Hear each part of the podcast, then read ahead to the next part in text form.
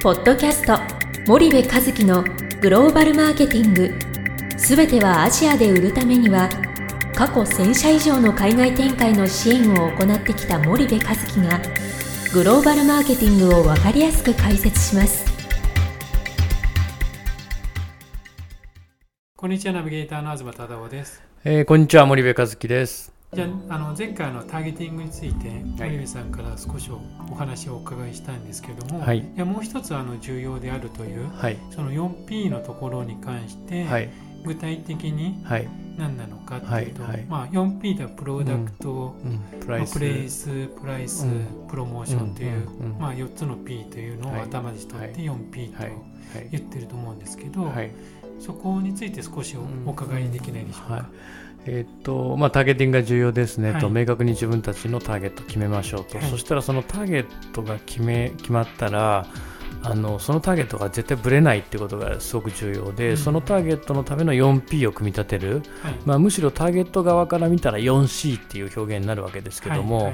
その 4P に関して言うとねその例えば仮にじゃあ FMCG でターゲットが中間層だと、うん、こうこうこういう所得のこういうエリアに、えー、在住しているこういう中間層というのが決まったら、はいはい、その中間層のための商品要は中間層が求めてる商品をまず、えー、当てていかないといけないんですよね。はい日本で売れた商品を、まあ、基本は当てるじゃないですか。現実的にはそうなるんですけど、うん、それがどれぐらい中間層に求められてるかっていうことをやっぱり考えなきゃいけなくて、はい、なんかメイドインジャパンの押し売りみたいなね、うんうん、ことがなかなかこれ食食に関するものってできなくて、うん、なぜならば味覚に関係してくるから。でこれがねもっと早ければね欧米の先進グローバル企業が例えばチョコレートを食ったことのないアジア新興国の人たちがまだいる時代にチョコの味のデファクトってこれですよっつってね、ひたすら口の中にチョコ突っ込んでったとかね、マックがねハンバーガーってこれなんだよっつってハンバーガーのその基準を作っていったってああいう時代に出ていくんだったらそれでいいんだけども、はい、今ってもうアジア新興国の人でも大概のものは試したことがあって。うんでそうするとやっぱりその中間層の人たちが求める商品をっていうのがまず絶対重要で、はい、日本人が求める商品ではなくて中間層が求める商品なんだということをインサイトをねターゲットの消費者インサイトをやっぱり見るということは重要ですよね。はい。はい、あとここが僕すごい重要なんだけどもえっと、FMCG 中間層の人たちが賄える価格、うん、この賄えるっていうのがミソで、買うなんていうのはねえー、たかだか FMCG なんで消費財なんで誰でも1回や2回買えるんですよ。うん、で重要なのは賄えるってことで賄えるって僕の中での定義はね自分たちの生活の中に取り込めるっていう意味でいかに取り込める価格にするかっていうことがすごく重要で、はい、高くしてしまったから1回2回しか買えないよりもね、うん、安く押して一生買い続けてもらう方がいいわけですよ。うん、まあ現実的には一生なんてことはないんだけどね、ライフサイクルっていうのがあるあるから、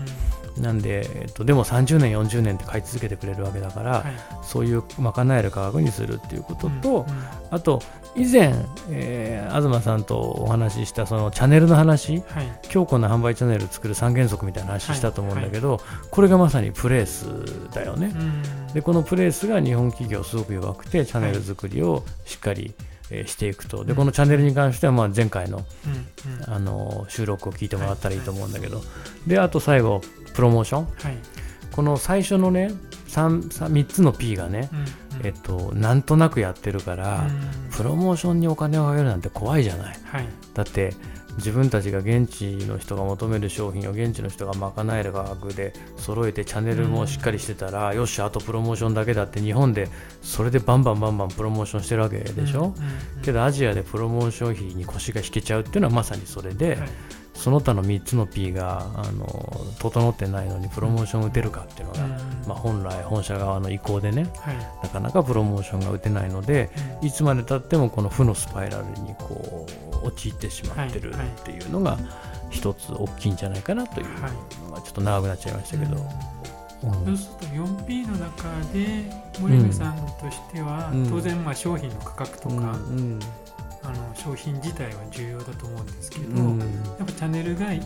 較的弱いんじゃないかっていう、うん、そそうですね。一番重要ではい、でなぜ一番重要かっていうとね、うん、この0からさ10まで作れたらね、はい、チャンネルの力で0から100はいかないんですよ、うん、けど0から10とか0から20までは、うん、チャンネルの力でえいやーって作れるんですよね、はい、で0のものに皆さん投資はできないけど、じゃあ10や20売れたらねあれ？これ価格もうちょっと変えたら売れるかもとか、うん、あれこれプロモーションかけてみたらもうちょっといけるかもとか、うん、あれ製品ちょっと変えたらこうなるかもっていうプラスのポジティブの考え方ができるじゃない、はい、そういう意味でもやっぱりチャンネルを最初にいじるっていうね、うん、物理的にチャンネルいじれば売り上げは10、20はいくんですよ。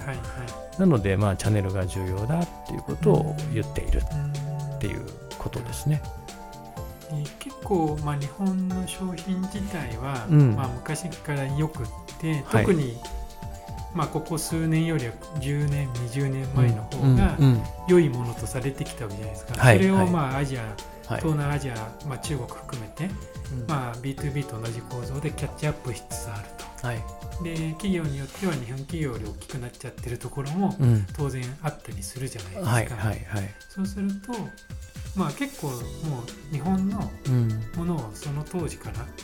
輸入したいと思って、うん、まあ、小さな代理店が、うん、まあ、日本のものを担いで大きくなってきたみたいな経緯なところもあると思うんですけど、はいはい、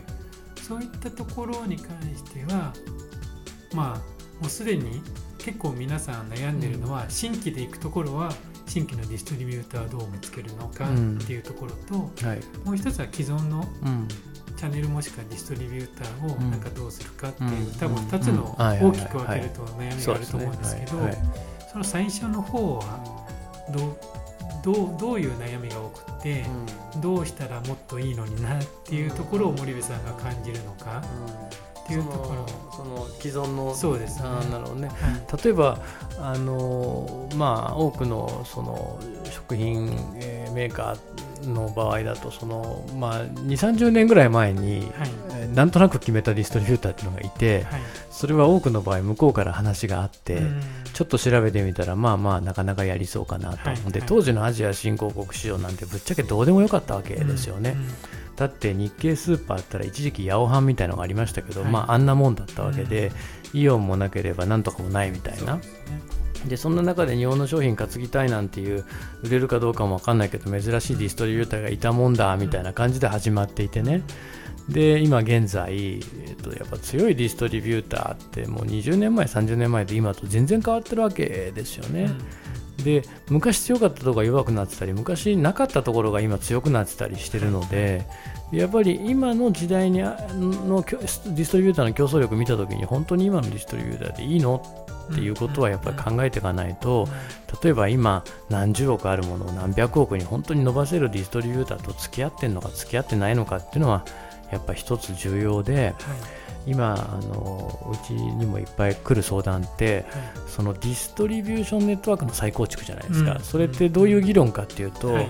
今付き合ってるところに満足いってないんですよね、うん、切るのは怖いけど、はい、じゃあ100%満足してる方満足してないし、うん、そこでずっとやってっていいのか自信がありませんっていうお客さんが、メーカーさんがほとんどですもんね、だそういうことをこうこれからのあのメーカーはね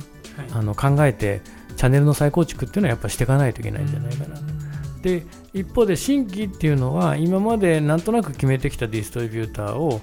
科学的にしっかり決めていくっていうことをやっていくっていう、まあ、前の収録で話をしたディストリビューターのそのあの三原則みたいなね選定みたいなところの話になるんだけどそういうことが大変重要になってくるんじゃないかなと思いますけどもね。わかりました。じゃあ最後にあの森部さん、はい、あの P、まあ、ターゲティングと 4P が重要だっていうことで、はいまあ、簡単に最後まとめていただいて、はい、あの終わりたいと思うんですけど、はい、いかがでしょうか、えーと、もう製造業が海外で売り上げを上げるための、えーと、全てのその要素なぜ上がらないのかどうしたら上がるのかその全てはもうターゲティングと 4P につきます。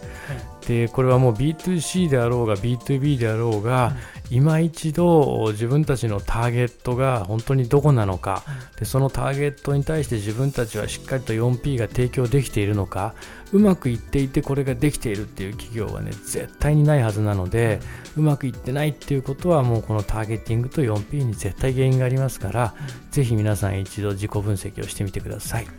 わかりました。じゃあ森部さんありがとうございました。はいありがとうございました本日のポッドキャストはいかがでしたか？番組では森部和樹へのご質問をお待ちしております。皆様からのご質問は「番組を通じ匿名でお答えさせていただきます。podcast アットマーク spydergrp.com ポッドキャストアットマークスパイダー grp.com までたくさんのご質問をお待ちしております。それではまた次回お目にかかりましょう。ポッドキャスト森部和樹のグローバルマーケティングこの番組はスパイダーイニシアティブ株式会社の提供によりお送りいたしました。